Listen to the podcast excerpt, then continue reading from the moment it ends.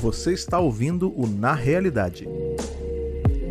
Na realidade, é um podcast quinzenal dedicado a falar sobre assuntos relacionados a jogos, narrativas e as tão estranhas realidades virtual e aumentada. A ideia principal do programa é trazer tudo isso de um jeito descontraído, para que você possa papear um pouco sobre esses assuntos mais técnicos de uma forma mais leve. Então se acomoda na cadeira, bota uns fones confortáveis e ótimo programa.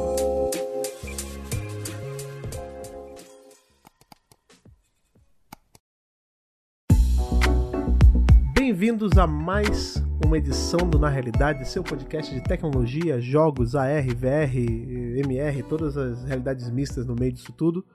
Hoje é um episódio especial aqui na realidade, porque, não sei se vocês notaram, estamos batendo em um marco de 10 edições desse podcast. Não parece muito, né? Aê! A gente tá aí nessa estrada já são quatro meses, né? Porque a gente solta quinzenalmente. O projeto que começou aí da, da nossa paixão minha e do Telo de produzir podcast, conseguimos trazer aqui pra árvore. Então, pessoalmente falando, estou muito feliz desse nosso projeto saindo pra frente. Parte das comemorações sobre, né, sobre essa nossa décima edição, a gente resolveu aí usar desse marco para falar sobre como esse assunto que a gente trata tanto aqui, que são os jogos, como esse assunto é levado para dentro e para fora da bolha de uma forma especializada. A gente vai falar hoje sobre jornalismo voltado para jogos. Eu, como sempre, sou o Fred, o Community Manager aqui da Árvore e host do Na Realidade, e do meu lado, também como sempre, meu braço direito podcastico, Telo Caetano. Olá pessoas, eu sou o Telo, sou UI UX designer aqui da Árvore. E hoje a gente tem a honra de receber aqui o nosso primeiro convidado de Sim. fora da árvore. Olha só, temos uma novidade aqui no podcast. E para estrear, a gente trouxe ele, que é um cara que fala bastante sobre jogos, fala bastante sobre retrô. Que, querendo ou não, é um pouco o tema dos nossos jogos, né? Vai. A gente não necessariamente fez de propósito, É, né? mas Só acabou que que é todos os tudo nossos assim. jogos têm uma, têm uma, uma linha retrô assim. Então, por favor, recebam com muita alegria, muita festa, Caio Hansen, seja bem-vindo. E aí, eu sou o Caio Hansen. Cara, que legal tá no episódio comemorativo. Me sinto mó, mó honrado. Podia ter chamado tanta gente, vocês me chamaram. Obrigado, de verdade, pelo convite. Tô aqui subindo a árvore, né? Pra poder trocar ideia com vocês. aí, É verdade, tá escalando. Vendo a a nossa árvore. casa na árvore. Exatamente. Pô, meu sonho, desde moleque, meu sonho era, era ter uma casa na árvore. Mas Brasil, a gente não tem muito espaço pra isso. É né? isso, né? esse todo, todo brasileiro cresceu sendo inundado de É, coisas estadunidenses. filme, né? ficou- É isso. Mas conta um pouquinho aí pra gente, Caio. Da onde você veio, o que você faz com seus projetos, por que, que a gente te chamou aqui? Cara, vocês me chamaram aqui, vocês são loucos, brincadeira. É, Olha, eu faço muita coisa, cara. Eu sou é, um cara de 34 anos que há pelo menos 12 vive a produção de conteúdo, né? Principalmente voltado pro videogame, pro nicho videogame. Eu me formei em publicidade lá há muito tempo atrás e já lá em 2013, mas 2011, sei lá. E aí eu acabei a gente sabe que nesse meio de comunicação, né, na área de comunicação, ter um blog era o grande. Todo mundo tinha que ter o seu blog. Sim. E eu conheci a mídia podcast, comecei a escrever, fui criando meus primeiros projetos, né? Então meio que já comecei ali a atuar como jornalista, mesmo não sendo até então naquele momento formado em jornalismo. E aí cheguei a trabalhar em veículos por conta dos meus projetos pessoais, trabalhei na TV Brasil, que é uma TV pública aqui do Rio de Janeiro, trabalhei TV Escola, trabalhei também nas rádios MEC, geralmente ali no, no- na área pública no primeiro momento. Recentemente eu assinei a coluna Gameplay no Jornal O Dia, também aqui do Rio de Janeiro, então Um eu fui indo e só e agora realmente posso me considerar jornalista. Estou prestes a concluir a universidade e tal, porque até então era um publicitário teimoso, né? Publicitário metido a jornalista. E nesse, nesse meio muita gente valoriza a formação e eu também, então corri atrás. E fora os meus projetos pessoais, né? De- fiz vários projetos meio protótipos ali para me preparar. Até que eu fiz um podcast Retro Geek que me levou ao Jogo Velho. Eu entrei na equipe Jogo Velho, onde a gente tem lá é um portal. A gente, apesar de falar de um nicho nostalgia, a gente tem muitos formatos de conteúdo. Tem o canal no YouTube, onde eu colaboro. Tem a revista, que por muito tempo eu escrevi na revista como redator. Hoje eu tenho escrito cada vez menos, porque eu tenho o podcast lá. Jogo Velho, que eu toma muito do meu tempo é, na produção de conteúdo. E também faço agora um projeto novo que é o Super Soda, que também fala de agora mais abrangente para cultura pop, mas que fala de videogames e pela primeira vez em muito tempo eu tô falando de jogos mais recentes, de muito indie, que é uma paixão que eu tenho, por isso eu conheço vocês. Então, assim, é, é, é, é, muito.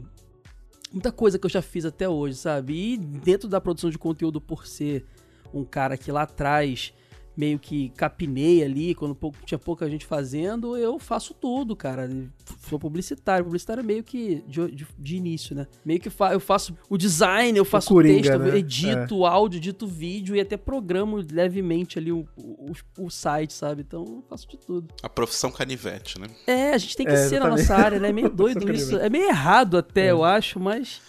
É, a gente tem é. que ser, pelo menos quando a gente vai produzir conteúdo independente, porque geralmente a gente não tem grana para pagar uma galera, né?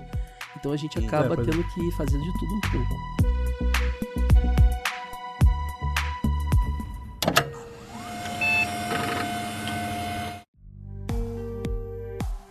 Bem, aí para começo, né, vocês viram, vocês estão escutando que o Caio ele teve vários projetos e inclusive eu comecei a consumir o trabalho do Caio, conheci ele online por conta da revista, porque eu sempre achei isso uma coisa. Talvez a vanguarda não seja o termo certo, porque na verdade estavam sendo a vanguarda é dando ré. É o contrário né? disso, na verdade. É o contrário, né? Porque. Não, mas o que eu acho engraçado é que assim, é, assim como a gente aqui, que né, a gente tá numa empresa indie, a gente faz jogos, como o Telo falou também, com essa veia retrô, né? Mesmo. Não foi de propósito, mas acabou que todos os jogos têm um pouco. puxam um pouco dessa nostalgia, porque querendo ou não, a galera que produz os jogos e faz tem mais ou menos a mesma, o mesmo frame de idade ali, então todo mundo viveu né, a, essa a mesma época ali, uhum. 80, 90 e tal. É, e aí a gente tá meio que nessa nessa vanguarda de criar jogos em VR aqui no Brasil, mas quando quando eu tô falando do jogo velho, é que é uma vanguarda ao contrário, porque assim, quando tava todo mundo saindo do impresso, né? Você vê, as, as, grandes revistas com os anos foram passando, elas foram sumindo, né? Viraram só portais digitais uhum. e tal. Uhum. A, a Jogo Velho fez esse lance de querer voltar, né? Fazer impresso de novo, pra gente retomar um pouco essa, essa nostalgia também de ir na banca comprar revista de jogo, que nem quando a gente comprava Nintendo Power, revista PlayStation e, e tantas outras aí que tinha, né? Sim. É, e, e acaba que, assim, querendo ou não, sempre que você tá sendo diferentão no rolê, você passa por muita, muitas barreiras, né? Por muito tempo deve ter sido difícil produzir para um meio que já tava meio desacreditado, né, cara? É assim, é, é, o lance da revista no Jogo Velho é fruto da paixão do Wade, né? O fundador do projeto. Que eu, eu me uhum. juntei ao projeto depois que eu acabei, saí do meu antigo projeto, que era o Retro Geek, que também era de nostalgia. Eu, eu uhum. levei o podcast para dentro do Jogo Velho, fui fazer um podcast lá dentro.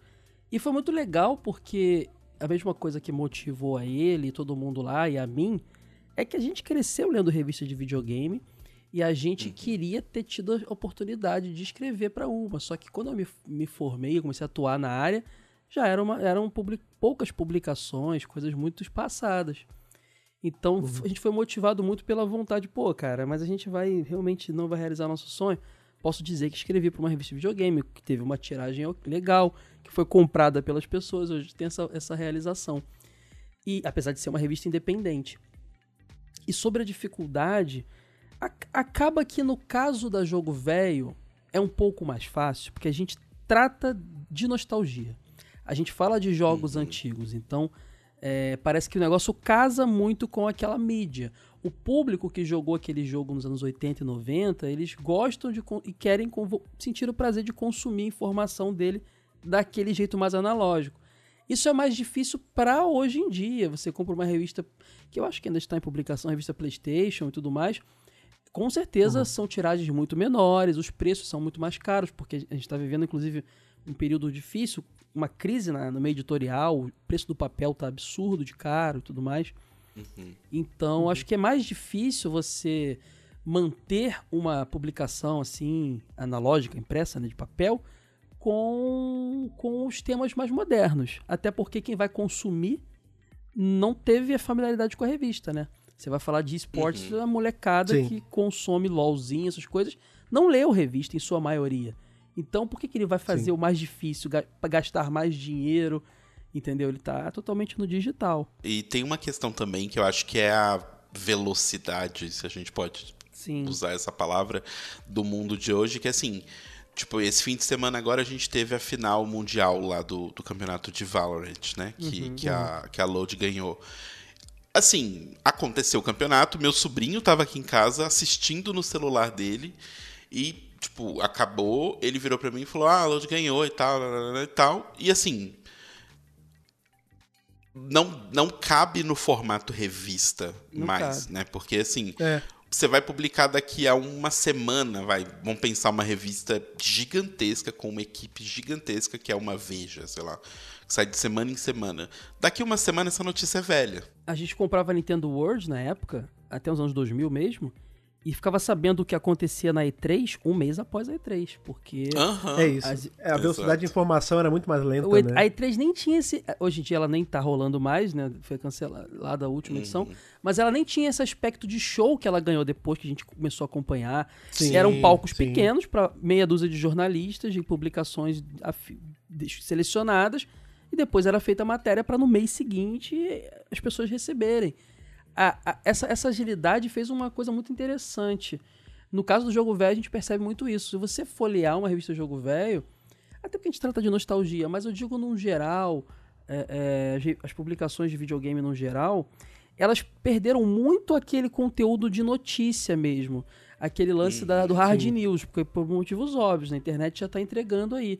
Elas têm um conteúdo mais similar a livros. Muitas revistas saem com, com lombada quadrada, com um acabamento de livro Sim. hoje em dia. Não dá nem para chamar de revista mais, né? Vira, um, vira aquele negócio de, às vezes, com uma temática definida. Antigamente, revista era um negócio que você comprava para você saber de tudo. Hoje não, você pega a edição tal, ah, da revista tal, que ela vem com um tema Mario, aí vem tudo do Mario ali. Então tem Super todo um lance né? mais É. que se assemelha muito mais a livro e a um conteúdo que não é da, não não vai datar facilmente, né? Que, que é uma coisa Uhum. que não é uma pauta quente, é uma pauta fria, na verdade. Sim. É, você até comentou esse lance do, do hard news. Eu acho que ele chega a ser até mais amplo, né? Porque assim, lá no jogo velho, no site, vocês têm é, hard news lá, né? Tem, tem coisas, obviamente, com o enfoque de, de, de se virar mais para esse retro gaming, coisas que tem relação com o retro gaming e tal. Mas assim, como é. Eu não sei se você necessariamente tá nessa equipe de hard news, mas como é fazer hard news hoje? Porque assim, uma coisa que a gente vê muito. Que é até uma piada que o pessoal da indústria de games faz, que é só existe um único jornalista de games do mundo, que é o Jason Schreier, né? Que todo mundo reporta coisas que o Jason Schreier falou, coisas que ele vazou, notícias que ele deu, matérias que ele escreveu. Principalmente se tratando de mídia brasileira, né? A mídia brasileira, ela é. E É. isso é, uma- é um geral. E eu não, eu não sei nem se isso é só videogame, não, tá? É, porque quando você, você fala de Brasil, tudo bem, é mais fácil o jornalista daqui é, é, receber a informação e tudo mais. Mas você está lidando com uma coisa que é de fora, né? Então, Sim, acaba, por exemplo, alguns, alguns, alguns estúdios de videogame brasileiros, aí sim, o jornalista daqui ele tá lá, ele entra em contato, ele produz, a- faz o conteúdo todo. De fora, geralmente, é isso mesmo que você falou. A gente recebe da- das mesmas fontes, às vezes é, é, sai primeiro lá e aí vira uma corrida, né? O caso do jogo velho, o Hard News que tá rolando no site atualmente, é uma coisa bem pontual e mais para fazer gerar para gerar tráfego no, tráfego no site, né? Porque senão o site fica abandonado porque a gente faz podcast, Sim. vídeo, o cara vai lá ver uma Sim. vez e não volta mais. Então é mais por isso mesmo. É, mas esses grandes portais que, que, que fazem jornalismo gamer é isso aí mesmo que você falou. É, sai lá fora e corre pra ver quem vai ser o primeiro a publicar aqui no Brasil, sabe? É muito louco. É real- realmente. Uhum. Mas ao mesmo tempo eu acho que isso também é um pouco de preguiça, porque rola muita coisa aqui. Eu fico. Eu fico Sim. Cara, isso, Sim, os total. torneios de esportes aqui tem rolado cada vez mais. O Brasil é, um- é um- é uma das, das praças que mais consome es- esportes no geral. É, e o que tem de estúdio, vocês são prova disso, aqui no Brasil, de videogame, desenvolvedoras, Nossa, sim. muito, Sim, muito e- e, com trabalhos extremamente qualificados, coisas maravilhosas, assim. Então, é, é porque o que dá view é falar do novo Sonic, falar do novo... É, E aí acaba ficando... massa, né? é, compli- o pessoal acaba privilegiando isso. Mas eu acho que isso só vai ficar, ficar sendo a pauta principal se a gente continuar nessa mesmice, né? Se a gente não começar a explorar os outros assuntos. Uhum. Eu sei que você vai publicar lá o review de um indie que vai dar pouco page view pro seu site ou pouco download pro seu podcast, mas aí se você abandona isso, essa cultura nunca vai ser criada, né? E- Sim. E é meio isso, responsabilidade do é. jornalista criar isso. Criar. Olha no meio musical Fomentar, né? Quantas é, ondas musicais, o emo, o grunge, tudo isso surgiu de jornalistas que viram uma cena sem organização acontecendo e resolveu dar um rótulo e, e, e- botar um balaio e explicar aquilo de alguma forma. E até hoje a gente usa esses padrões criados por jornalistas para definir as coisas.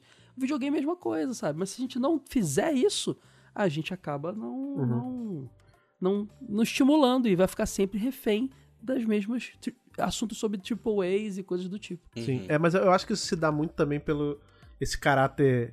Eu vou usar o termo marginalizado, não é bem isso, mas vocês vão entender, tipo, que o videogame ainda tem. Porque querendo ou não, por exemplo, você tá falando aí de música.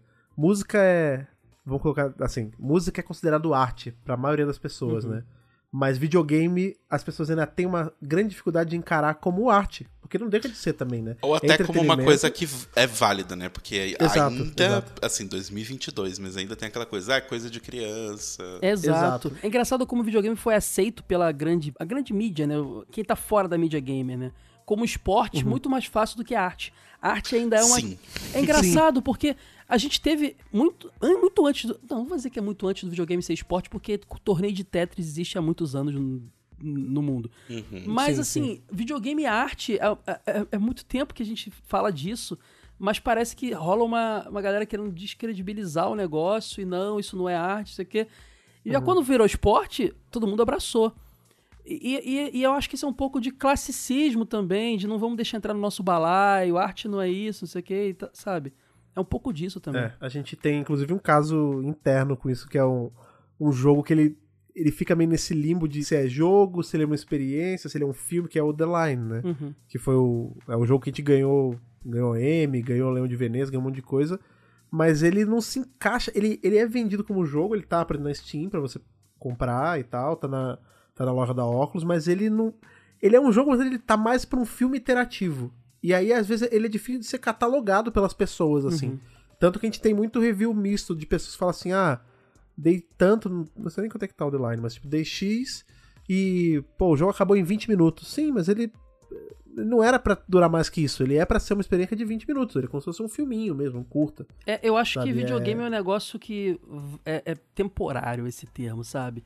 Eu acho que pro futuro as coisas vão se separar um pouco, porque não dá pra você botar no mesmo balaio um jogo de luta, por exemplo, que tem a Evo, que tem torneios enormes, com um jogo desse que Aham. você falou, que é quase que um filme interativo, né? Quase que Exato. as coisas são tão muito diferentes. Então, assim, acho que a tendência com o tempo é as coisas de alguma forma se tornarem mídias diferentes. Que por um acaso usam o mesmo tipo de. De, de, de, de, de material, né? De TV, celular, seja onde De for. feito, é. Videogame, né? No caso, mas são mídias diferentes, cara. Você joga videogame e vê filme na TV. Por que, que você não pode ver um filme interativo e jogar um, um videogame, sabe? Um jogo. Tem tudo isso, né, da, entre essas marginalização do, do meio, né, principalmente aqui no Brasil, né, tem muito, você tava falando aí que, ah, no Brasil tem, tem vários estúdios de jogos independentes, né, incluindo a gente e tal, mas uma coisa que acontece muito é, por exemplo, no, o nosso caso ele é um pouco à parte porque a gente sabe que tem todas as barreiras, né, porque não tem quest aqui ainda e tal, tudo mais, mas de muito estúdio que, tipo, é brasileiro e ele é valorizado mais lá fora do que aqui dentro.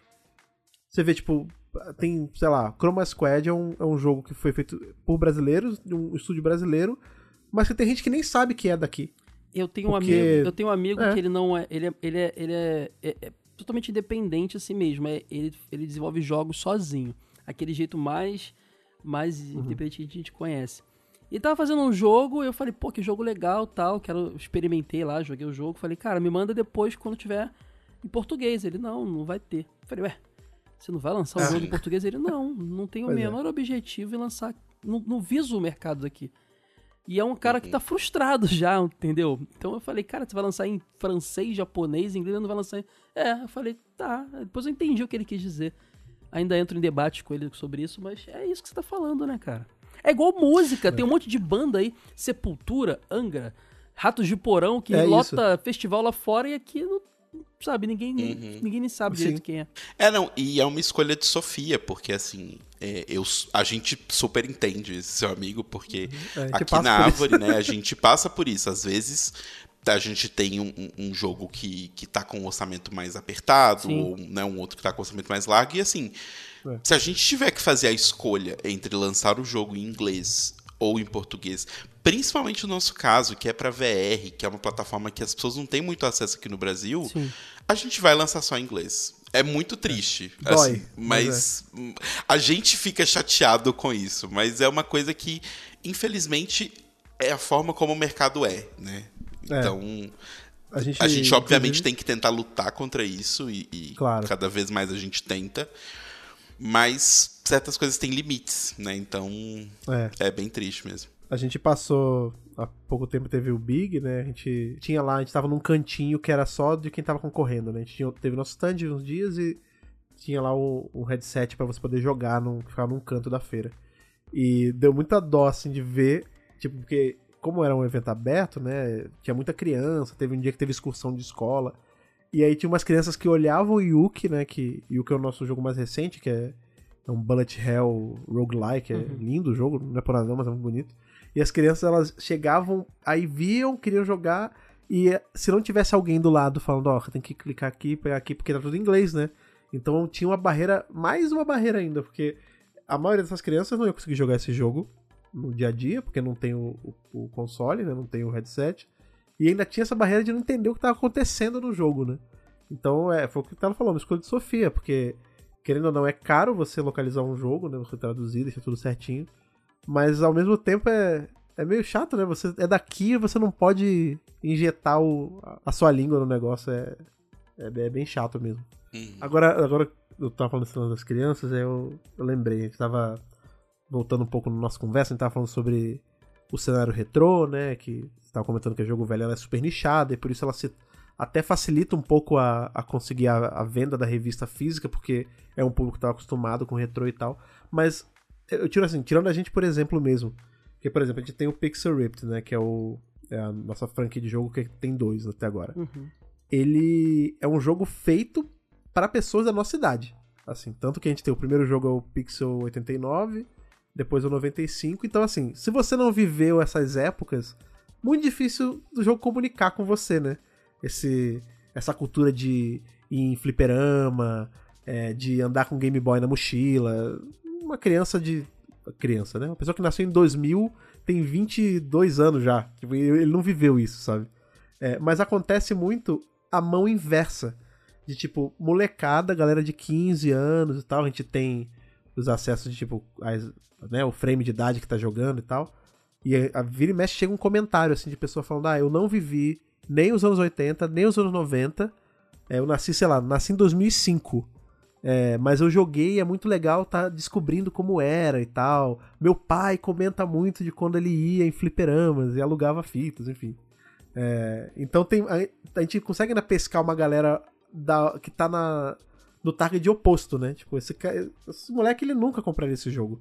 Mas a curiosidade dele por esse valor nostálgico que ele nem tem de verdade, atrai ele. Eu imagino que na revista deva rolar, deve ter tido casos assim, né? Tanto na revista, no site, no podcast, né? De pessoas que estão fora desse. que viveram o retrô, buscando o retrô, né, hoje em dia. Tem, cara. Eu lembro de um caso de um ouvinte que ele deixou um comentário no podcast dizendo, a gente tem uma sessão de comentários, né? Dizendo, ah, que legal, eu, sou, eu tenho, eu devia ter uns 16 anos ou menos, assim, na época, a gente tudo já com 30 e pouco. E aí ele, ah, eu não vivi isso aí não, mas muito legal, não sei o que, eu gosto de vocês, aqui, até opinando sobre o episódio. Aí eu lembro de responder ele, ah, que bom que a gente tá apresentando as coisas pra vocês aí, pra você aí tá conhecendo e tal. Ele me deu uma bronca, cara. Ele falou: Não, eu conheço. Você não tá apresentando, não. Eu, tô, eu já conheci. e eu, eu me vejo muito desse menino, porque quando eu era moleque, porque a nostalgia, eu, eu, o que eu aprendi com a nostalgia é que ela vai além do de você reviver o que você vive, reviver coisas da sua, do seu passado. Porque quando eu era moleque, eu ouvia do meu pai sobre National Kid, Ultraman, coisas assim. E eu lembro que logo quando a Aham. internet chegou na minha mão ali no fim dos anos 90, o meu, meu hobby era ficar procurando e baixando naquela velocidade maravilhosa, né? Videozinhos desses, desses programas e eu me interessava, achava portais, blogs que falavam de nostalgia da galera dos anos 70 e 60 e eu gostava disso, e eu gosto de ver filmes de antes de eu ter nascido, entender a época. É a mesma coisa que um cara que gosta de estudar história, ele não viveu a Revolução Francesa, mas ele ama visitar os, os lugares e estudar aquele, aquele universo tudo isso faz parte do. Talvez possa não ser chamado de nostalgia, porque não é o que a pessoa viveu, mas é o mesmo espectro ali. E tem uma molecada que se interessa. E o legal dos indies, e é uma coisa que eu adoro, é que rola uma preocupação. Hoje em dia, menos, porque é igual, assim como na música, mais uma analogia, o indie tá virando mais do que algo de independente de verdade, mas tá virando quase que um gênero, né? De jogos, é isso, assim. É. é. muito doido isso. É, mas é, para, tem menos preocupação com o mercado no geral, assim. A, a arte prevalece. Isso está mudando, mas ainda existe. Então, vocês, por exemplo, fazem um jogo que vai dialogar com a pessoa mais velha, mas talvez não, se fosse um AAA, não, melhor não, porque você vai atingir pouca gente, a gente, a gente quer atingir mais pessoas. Ou então que vai usar um, um, uma mecânica que é super datada, uma pixel art, por exemplo, coisas assim que a molecada não quer mais hoje, mas, mas mentira, elas querem, elas gostam. Jogo bom é Sim. jogo bom, sabe? Isso que é muito engraçado. Jogo bom é jogo bom. E a gente tá chegando no momento que se o jogo é em pixel art, se é o Metroidvania, ou se ele é um mundo aberto, se, sabe? Não, não, faz mais diferença, sabe? É, jogo bom é jogo bom. A gente tem visto jogos assim chegando lá na, na, na concorrendo lá a melhor, melhor jogo do ano e tudo mais. Então, uhum. Eu acho que as coisas estão mudando e a molecada gosta de, de, descobrir o passado que elas não viveram e elas gostam também de jogar jogo simplesmente porque o jogo é bom, independente de vocês mirarem no mais velho, se for bom vai pegar a galera jovem. É, inclusive eu, eu sinto que o o cenário indie de forma geral ele tem muito esse papel de resgate de alguns gêneros de, de jogo que muito vem muito. morrendo com o tempo, né? Tem muito. Por exemplo, eu sou um cara que de pronto você me pergunta qual é o seu gênero de jogo favorito é RPG de turno.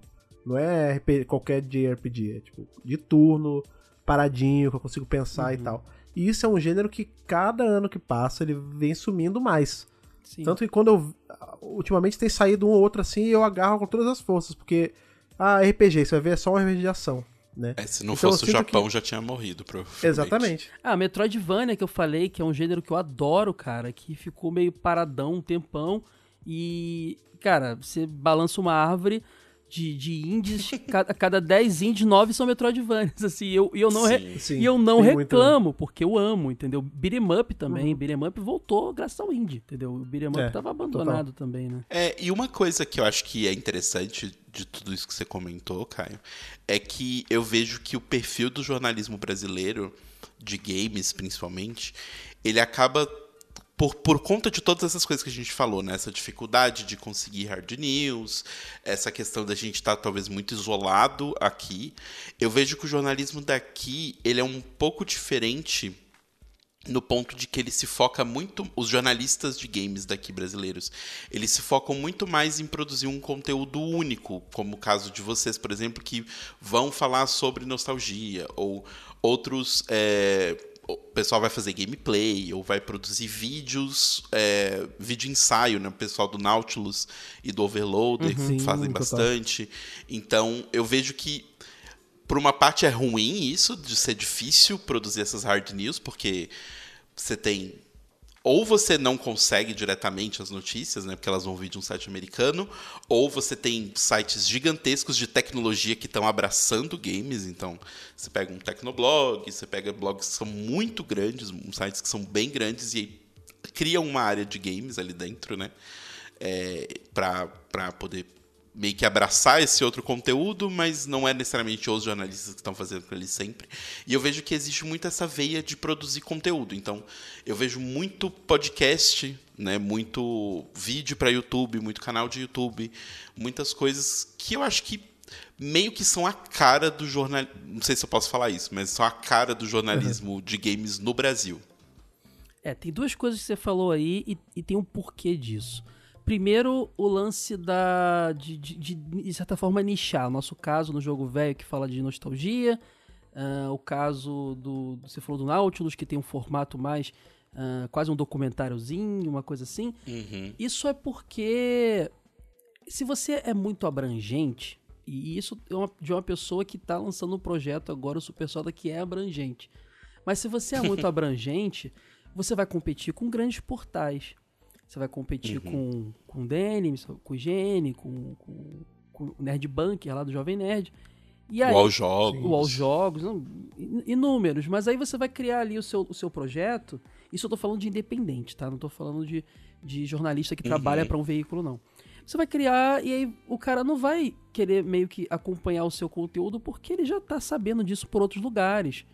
Entendeu? Já quando você faz, você nicha, é interessante, porque, por exemplo, pô, o cara que curte muito nostalgia, ele fica peneirando lá dentro do IGN até pintar uma notícia ali da coletânea nova Kawabanga das Tartarugas Ninjas, coisas assim.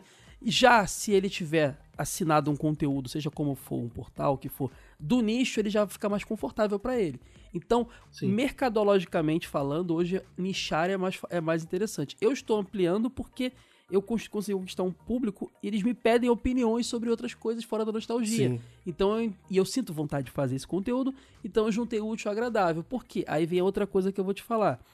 É, o, que, o que se faz também muito é, nesse. É, por que, que esses formatos que você falou, podcast e tal, é, é, é mais a cara do jornalismo brasileiro?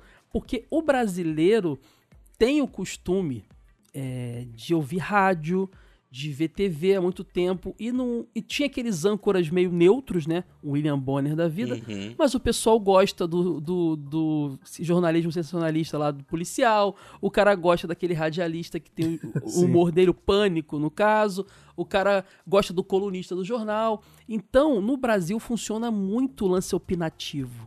O jornalismo opinativo Uhum. funciona muito, entendeu? Aham. Então a gente, a gente percebe que fazer um podcast, por exemplo, funciona muito mais do que você ter um portal frio, apenas replicando. É importante você ter, Sim. você ter as o hard news. Mas às vezes é legal também você fazer um vídeo, muita gente faz isso, no fim da semana comentando as notícias da semana.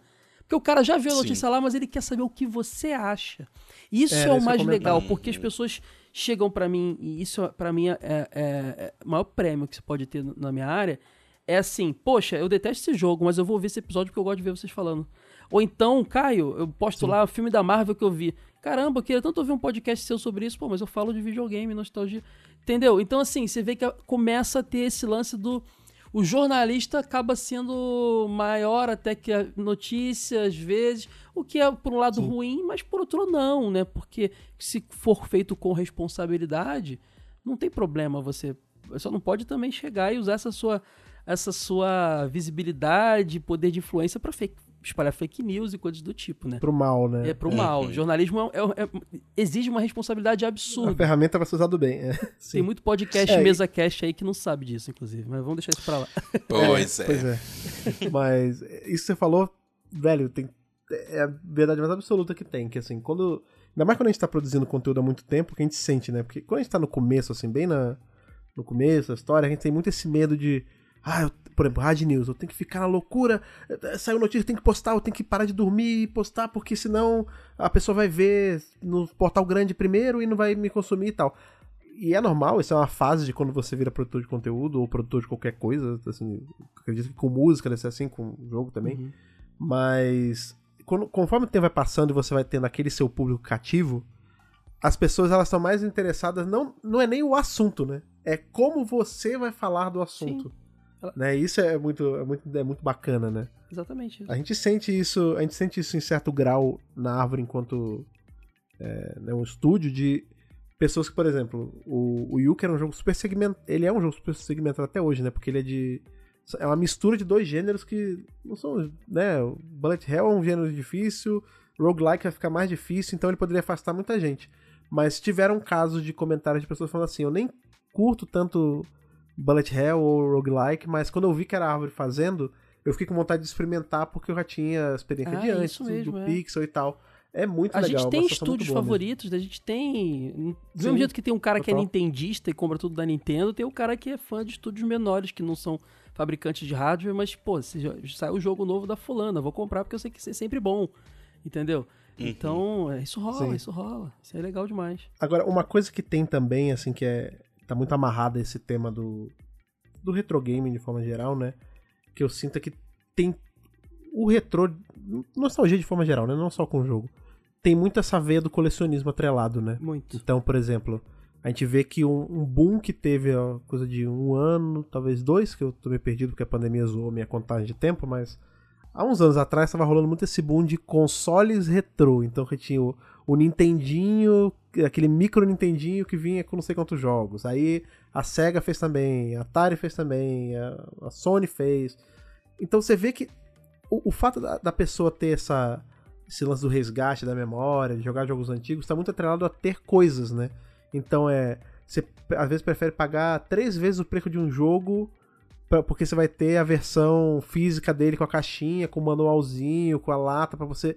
Às vezes você nem vai jogar dele, né? Você vai jogar da versão digital, mas você tem ali na, Nossa, é muito na estante, né? Mas aí eu sinto também que a gente, enquanto brasileiro, muito por conta da nossa economia é sempre uma bagunça, tem um milhão de taxas em cima, acaba que é uma parte do dessa da vivência nostálgica, né, do fã de nostalgia que o brasileiro acaba não tendo, né?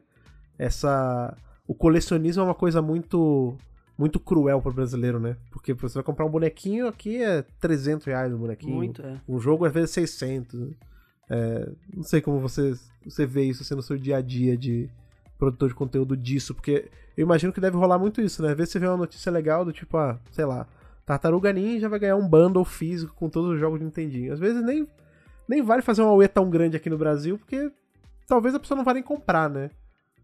É, então, o- o brasileiro, o brasileiro sofre muito pra consumir cultura num geral, sabe? Já, já deixa É. claro isso, no geral mesmo. E você ir num festival de música é muito caro pro brasileiro. Você comprar um vinil é muito caro pro brasileiro, pra quem gosta de colecionar, no geral, né? Às vezes assinar serviços digitais também é muito caro pro brasileiro e tal. Videogame, então, nem se fala. Videogame é, é- Quadrinhos que na nossa infância era, era super acessível, era. Meu pai, que era bem pobre, fala, nem televisão eu tinha. Se não fosse os gibizinhos, eu não teria consumido cultura. Então, hoje não é mais. Hoje você tá tudo muito caro, tudo tá de luxo e tal. Então, o brasileiro tem dificuldade de consumir cultura no geral. E videogame é cultura também. E atrelado a isso tem muito. Tem uma questão aí de, de impostos e tal que dificulta ainda mais. É, isso. E, e o colecionismo, ele, ele sofre ainda mais disso, né? Porque é, todos os itens que você vê lançando lá fora, 50 dólares e tal, chega aqui a um triplo, quádruplo do preço, é uma coisa absurda. Chega em pouca quantidade, é, é muito, é muito difícil você fazer isso, né? Então, o brasileiro, ele é muito, muito, coitado, sofre muito com, com isso. Eu, eu sei porque, apesar de trabalhar na, com a mídia, eu tenho dificuldade de consumir tudo que sai de videogame, Uhum. sabe? É, se, a desenvol- se a empresa não me manda alguma coisa pra testar, às vezes eu não consigo fazer um review, às vezes eu não consigo é, é, atender porque é muita coisa saindo o tempo inteiro Sim. e tudo extremamente inacessível pro brasileiro. A gente, a gente passa muito por isso, assim, de. Né, por conta da, da gente estar desenvolvendo por um. Né, por um device tão, tão raro aqui no Brasil, né? Hoje em dia tá. Agora, né? Eu tô na parte de, de comunidade, né? Agora que eu tenho começado a ver mais brasileiros na Twitch, no YouTube, é, produzindo. Assim. Esses dias agora mesmo rolou é, do, um rapaz é, da Twitch chegou assim, ah, pô, descola umas chaves pra mim, eu tô com quest e tal, e eu fui ver, eu falei, velho, toma. É o é, Sinks o nome dele. Uhum. Aí eu falei, toma aí, joga aí em live, vê como o pessoal vai achar. E, e aconteceu muito disso. Ele tá falando assim, é, pra mim é bom, por quê? Porque quase ninguém tem Quest no Brasil, né? Porque você tem que importar e é muito caro. E aí comprar os jogos é às vezes mais caro, né? Porque você, no caso do Quest, a gente tem um, um problema, entre aspas, porque a loja do Quest é toda em dólar, né? Uhum. Não tem, você não compra em real, então ele já sai muito caro. Aí você pode comprar pela Steam, mas já tem que fazer o esquema do, do Airlink, não é tão simples assim, não é tão fácil, né? E ele falou, pra mim é bom porque que acontece? Tem muita gente no meu canal vindo, pedindo conteúdo sobre jogos legais que têm saído aí em VR, e eles querem que eu jogue pra eles poderem assistir eu jogando, porque eles não tem como como consumir isso. É, né? isso rola muito. Uhum. Sim, imagina que pro cara com- que compra um PS5 hoje em dia, ou compra um PC Gamer, ele vai parcelar isso aí em um, dois anos. Ele não vai ter grana É. pra comprar addons, pra comprar acessórios pra jogar, sabe? É, vai- Uhum. Mal vai conseguir comprar os jogos É quando saem, entendeu? Então o brasileiro ele tem dificuldade de- disso sim, e aí ele acaba se prendendo ao tradicional. Ah, e, e- e você falou uma coisa lá, no- lá um pouco antes que eu acho que é uma coisa que sempre vale ser reforçado. Existe sim a cultura da nostalgia, do colecionismo e tal, mas um lance que você fala, ah, você gosta de comp- não é legal comprar mídia física e tal. Além do colecionismo, tem uma questão muito importante, porque a mídia videogame ela é muito jovem, né? A gente tá chegando Sim. agora naquele momento onde a gente não pode mais jogar coisas do passado. Onde Exato. você não consegue mais. Se não Sim, for emulu- sim. emulação ou até você ter a mídia física guardada, você não tem acesso a coisas. Isso se chama preservação da história do videogame. Total, total. E isso é uma parada que tá começando a ser discutida agora porque videogame é dos anos 70, né? Basicamente. E Sim. popularizando nos anos 80. Então é um lance muito louco, porque hoje tem jogos que você vai e fala, cara, não tem como eu jogar esse jogo. Às vezes nem emulando o É. jogo, às vezes foram perdidos arquivos, não tem. Sabe? É muito doido. Então as pessoas. Cara, muita gente aí na geração passada aderiu à mídia física e se viu perdendo acesso à sua conta e fica ou, ou- lojas que fecharam, a loja do Wii, se não me engano, não tá mais disponível. É do 3DS também. Do não tem, DS, né? exatamente. E você fica. E aí? E tudo que eu comprei, entendeu? É, é, como a, gente, a gente fala que é arte, do mesmo jeito que até hoje vou lá e pego meus DVDs do Cavaleiros do Zodíaco, de volta pro futuro e assisto. Eu também quero chegar daqui a 10 anos e jogar meu PS3, sabe? Meu Street Fighter 4, sabe? Que vai um dia. ser- e pode ser que um dia, se eu tiver só a cópia digital dele, eu perca esse acesso. Então a Sim. mídia física é importante por isso também. E acaba rolando um lance que me incomoda muito no Brasil. A mídia digital ela é vendida como mais barata, mas nem sempre é tão mais barato assim do que a mídia física, né? Sim. Isso é muito doido. Então, assim, eu, eu curto muito esses serviços tipo Game Pass e afins que você paga um valor. Tipo a Netflix, você paga o valor, pode jogar. Ali eu, tô- eu tenho certeza, eu tô, eu tô convicto que eu não tô comprando o jogo, que eu tô alugando o jogo. Sim. Agora, eu, não, eu tenho muita dificuldade, o pessoal sempre associa isso a velhice, mas não é velhice, é, é preservação. Eu, eu, eu pre- prefiro jogos mídia física. E aí que entra uma questão com o indie que me entristece. E eu sei que é porque é Índia, o verbo é menor, tudo é menor.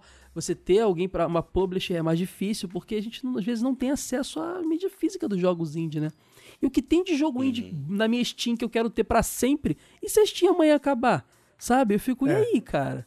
É uma loucura. Inclusive, tem um, é uma loucura. tem um isso. amigo meu que a gente entra às vezes naquela discussão, assim, não de bater boca, mas de conversar. Aham. O Lucas, ele, ele fala muito assim, ah, é... Eu sempre dou preferência pra comprar jogo quando eu vou comprar digital no GOG. Porque no GOG você, você compra o instalador. Ah, ele falou, esse instalador aqui eu vou... Eu posso queimar no CD, no DVD, no, botar no pendrive. Daqui a 10 anos eu posso instalar e o jogo vai estar lá. Enquanto na Steam eu tô, na verdade, pegando a licença. Então se... Se eles tirarem, acabou. Você não tem esse jogo. E, e aí eu sempre levei isso meio Covid mercador, tipo, o Lucas tá maluco. Você não, tá vendo que não vai acontecer um negócio É desse? porque a Steam é E atrativa, aconteceu né? comigo. A Steam é atrativa, ela é bonitinha, ela tem uma comunidade. Não, e é barato, eles têm aquela conversão, né, do... É, a o- Steam é atrativa. O dólar da Steam é maravilhoso, né, porque ele é menor que o dólar normal. Sim. Mas isso aconteceu comigo com o PlayStation 4, velho. Eu comprei um jogo, e não tem, não precisa ir muito atrás, não. Eu comprei um jogo, assim que eu comprei o PS4, tem uns anos isso, que era aquele é, Digimon Cyber Sleuth, Uhum. que eu, eu gosto muito de Digimon. E aí eu comprei, comprei ele em mídia física, assim, por acaso eu achei ele barato numa loja que perto de casa, fui lá e comprei, tô jogando amarradão, aí deu um negócio lá, ah, comprei um DLC e tal, fiz meu joguinho lá, tava feliz. E ele tá lá instalado no PS4. Aí um dia eu fui pra pegar pra rejogar ele, quando eu fui, é, o PS4 quando você para em cima do jogo, ele mostra os- as coisas da loja, né, nele embaixo. Uhum. Aí não mostrou nada, eu falei, velho, que estranho, deixa, deixa eu ver, deixa eu entrar aqui na loja pra ver. E ele não tava mais na loja.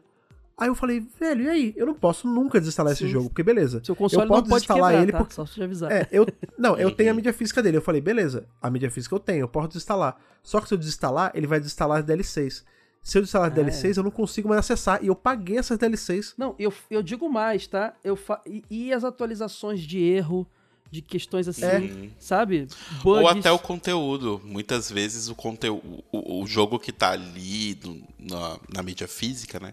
Ele é só um começo da instalação e ele vai pegar Sim. baixar todo o resto. Então, e é uma coisa que a gente fala muito aqui, Caio, sobre VR como um todo, né? Porque se a indústria de videogame já é uma coisa extremamente jovem, a de VR é É, tá engatinhando ainda. é, A tecnologia Um ela existe há um certo tempo, mas empregada de forma comercial, assim, a gente não tem 10 anos. E sabe o que acontece muito?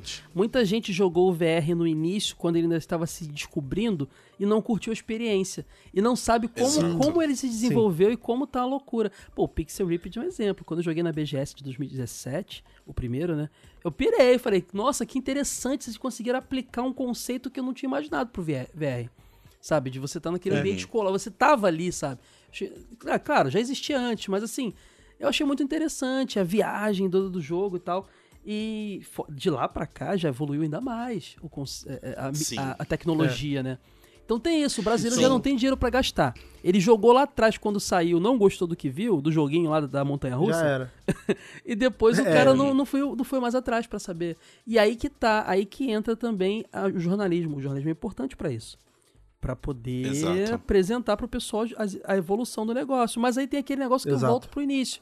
O, o público brasileiro não, não interessa, não vai atrás da notícia.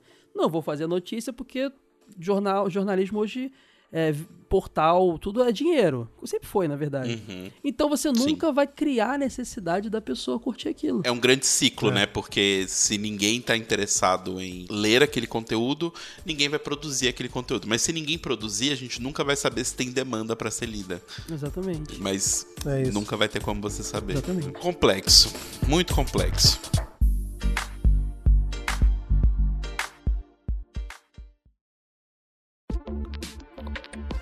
Depois desse nosso papo super importante sobre a importância do jornalismo, retrogame, nossa, é muito legal assim. Foi enquanto ter chamado um convidado pela primeira vez, eu imaginava que o tema ia ser legal de falar, mas eu não imaginava que ia ser tão legal assim. Gostei, fiquei feliz.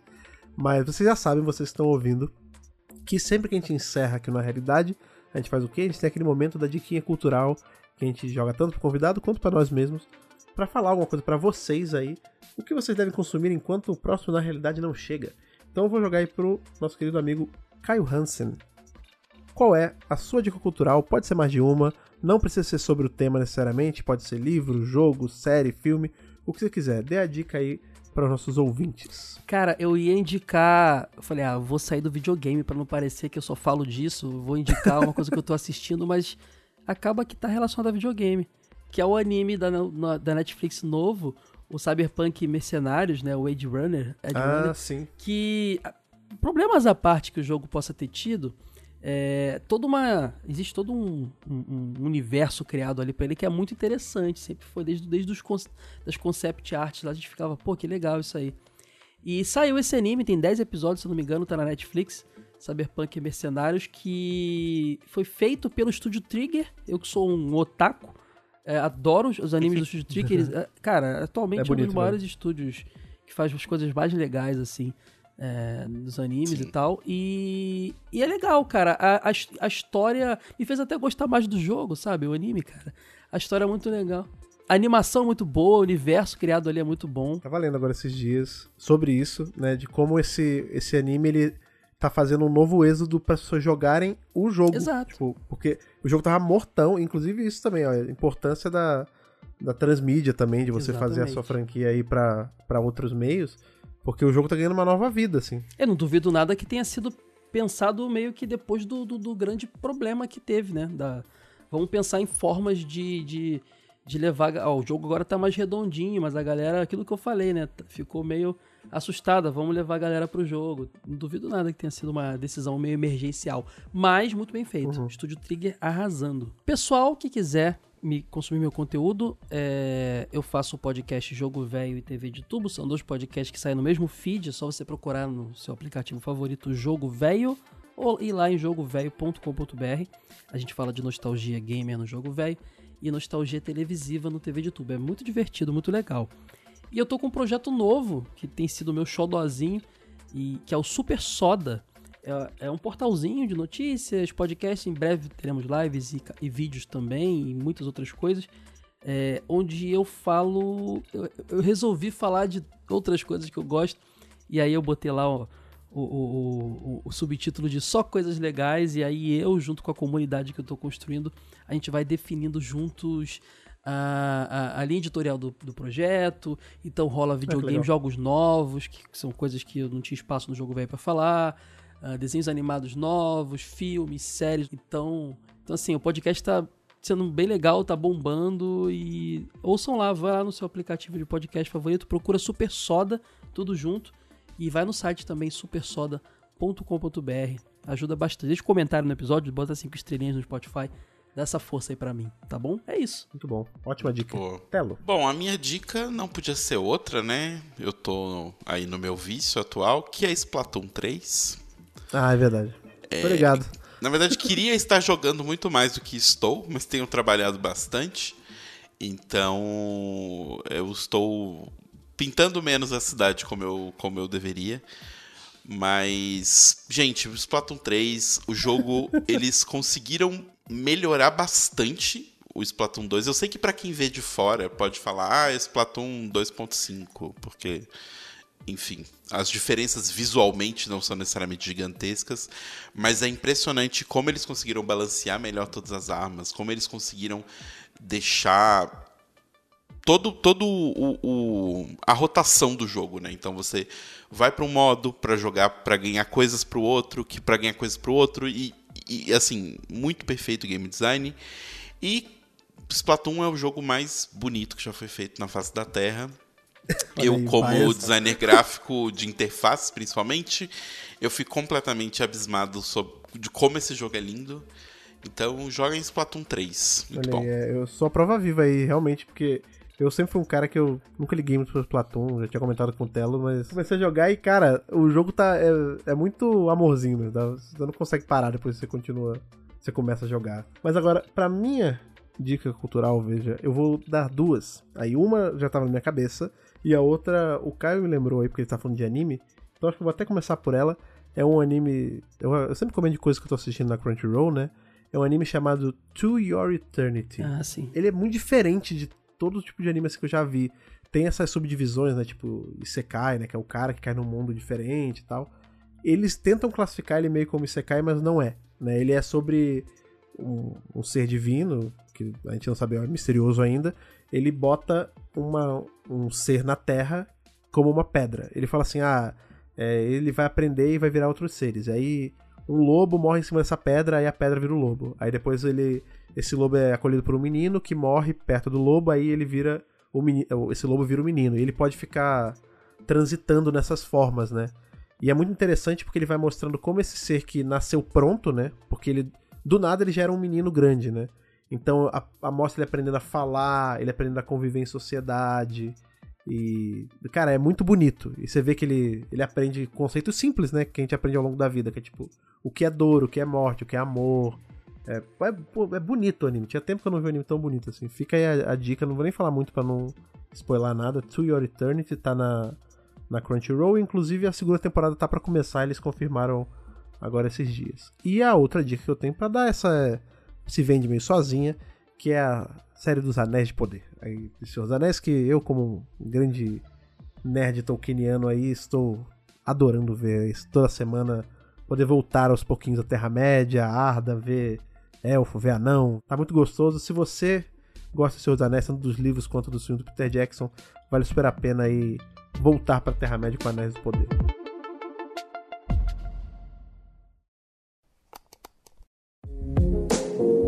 Você ouviu o Na Realidade.